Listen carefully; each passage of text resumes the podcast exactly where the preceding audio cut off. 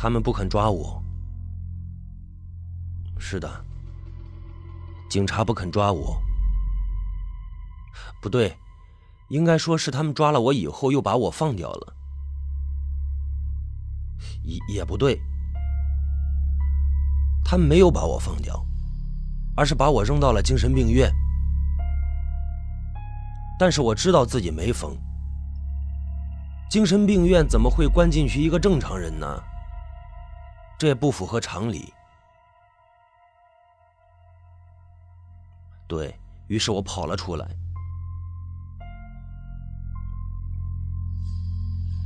我住在太平桥的一个桥洞下。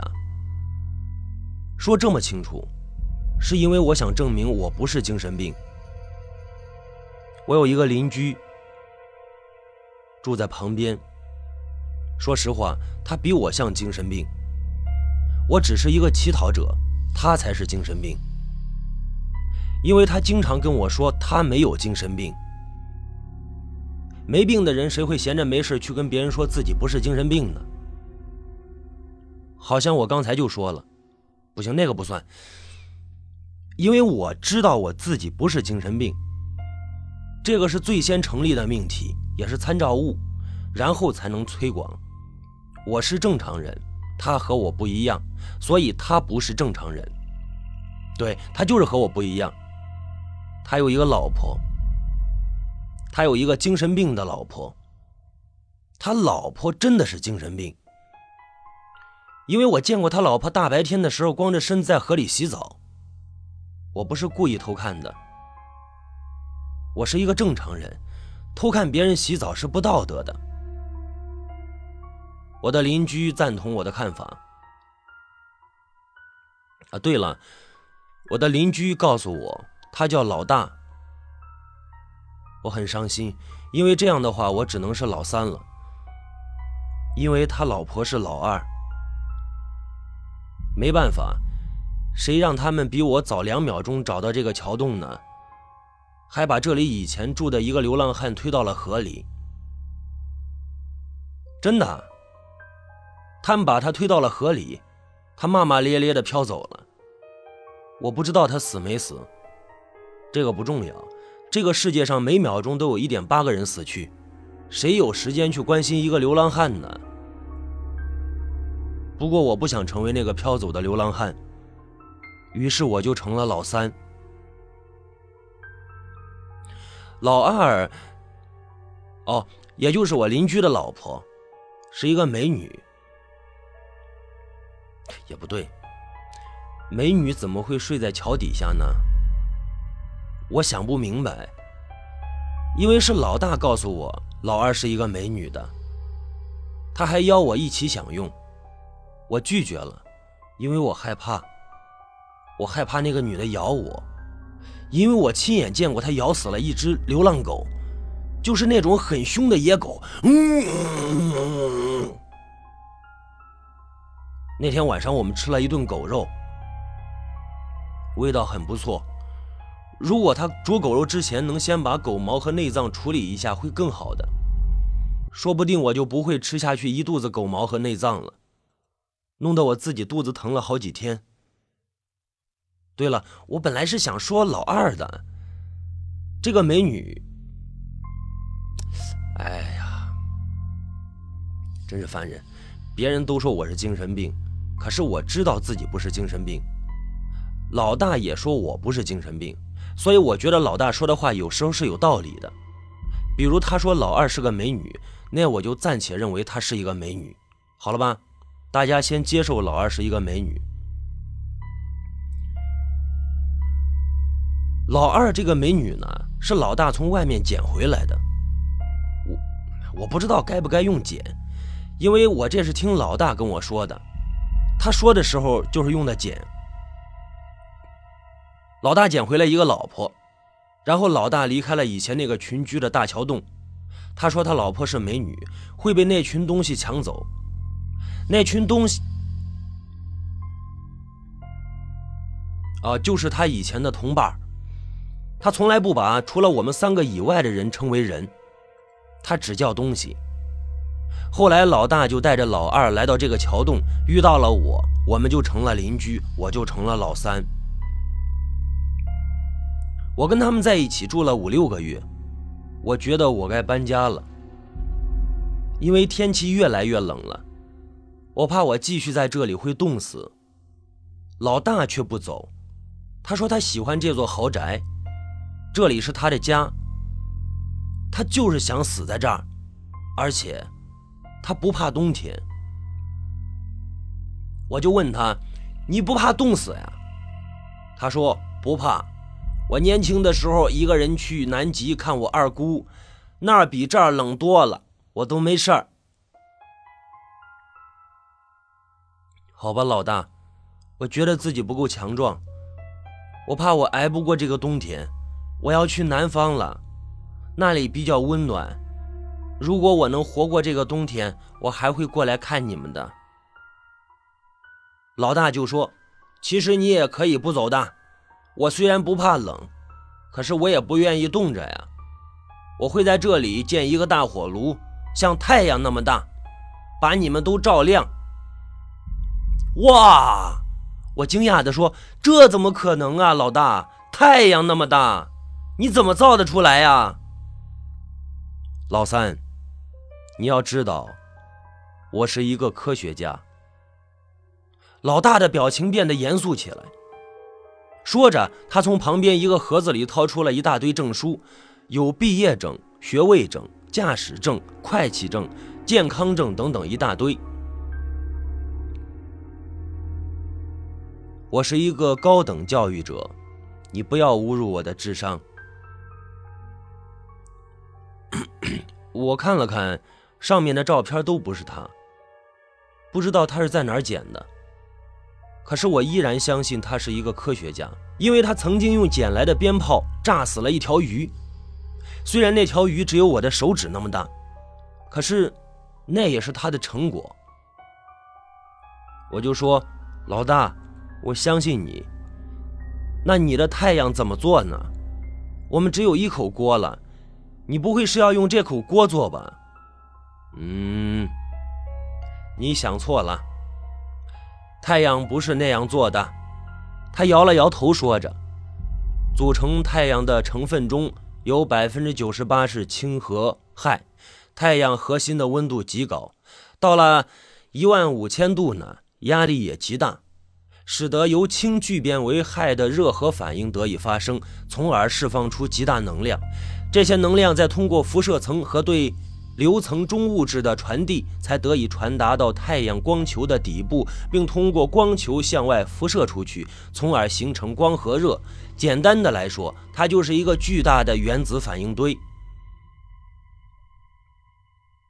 我越看他越像精神病。不对，也不对，他他本来就是精神病。我就说，老大你傻呀，原子弹会把你炸死的。就像这样，你看，嗯，砰，会把你炸死的。说着，我双手做了一个膨胀的姿势，砰！老大吓了一跳，然后嘟嘟囔囔的说着：“老三，你就是不愿意听我的。我捡垃圾捡了这么多年，比你有经验的多。”你为什么就是不肯相信我呢？我怎么会相信一个精神病的话呢？只有精神病才会相信精神病的话。我不是精神病，当然不能听他的话。我说：“老大，你放心吧，我来年春天一定会再回来的。希望到时候你没有被冻死，或者饿死，或者被野狗给咬死。”老三呀，我是一个孤独的流浪者，也是一个长久的悲伤者。我看不见自己，也看不见远方。我知道自己终将死去，或许是一个阳光明媚的清晨，或许是一个众星陨落的夜晚。但是，我知道自己不会在你离去的时候死去。因为只有你才能赋予我永恒的死亡。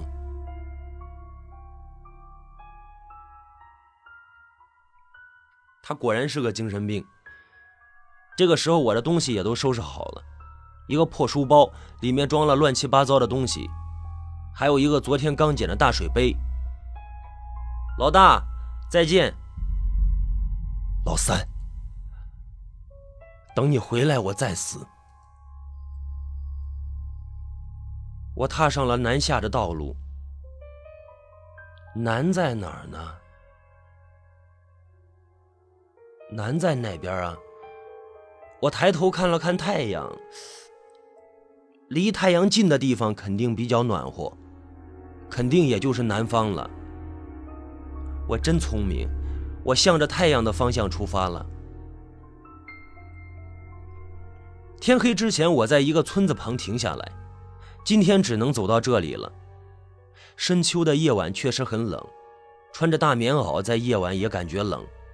看来有必要加快脚步，快点走，在冬天到来之前赶到温暖的地方。人多的地方总是很危险的，我宁可选择荒草丛生的小路，也不愿远远的看到一丝人烟。但是我又如何躲得过呢？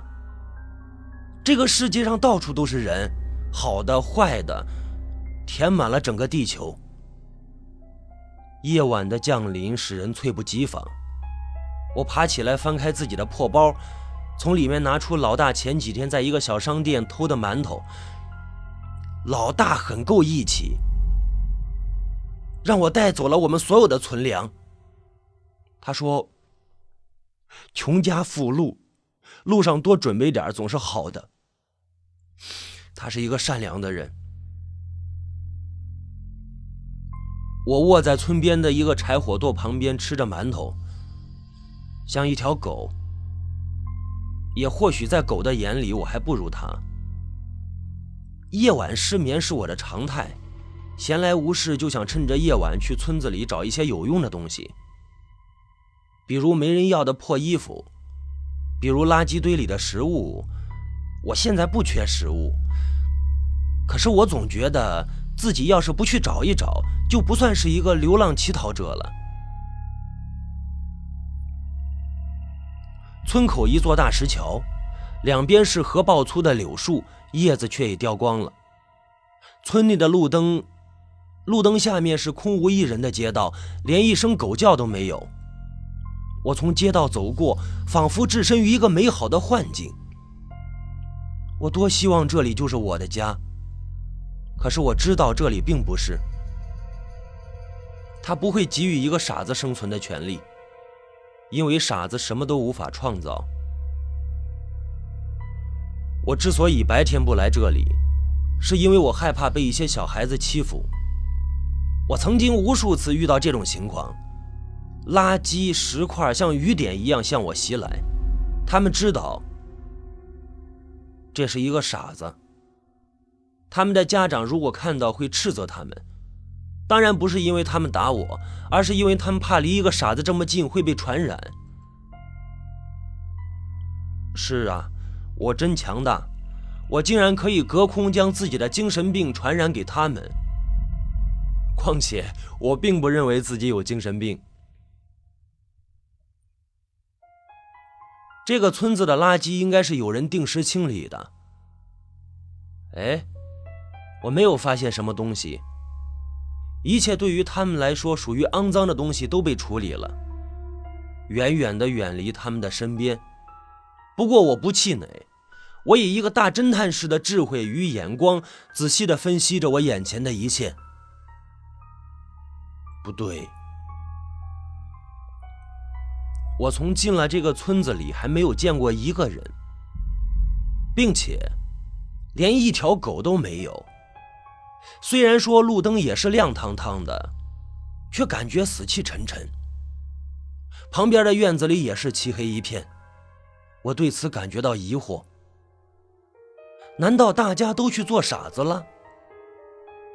我捡起一根树枝放到嘴里嚼着，推开一家大门，没上锁，真的真没上锁。我慢慢的走了进去。外面路灯的光亮爬进墙头，照进院子里。啊啊！我不是贼，我只是想看看为什么没有人。都死了。这不是诅咒，这是关心，是我对全体正常人的关心。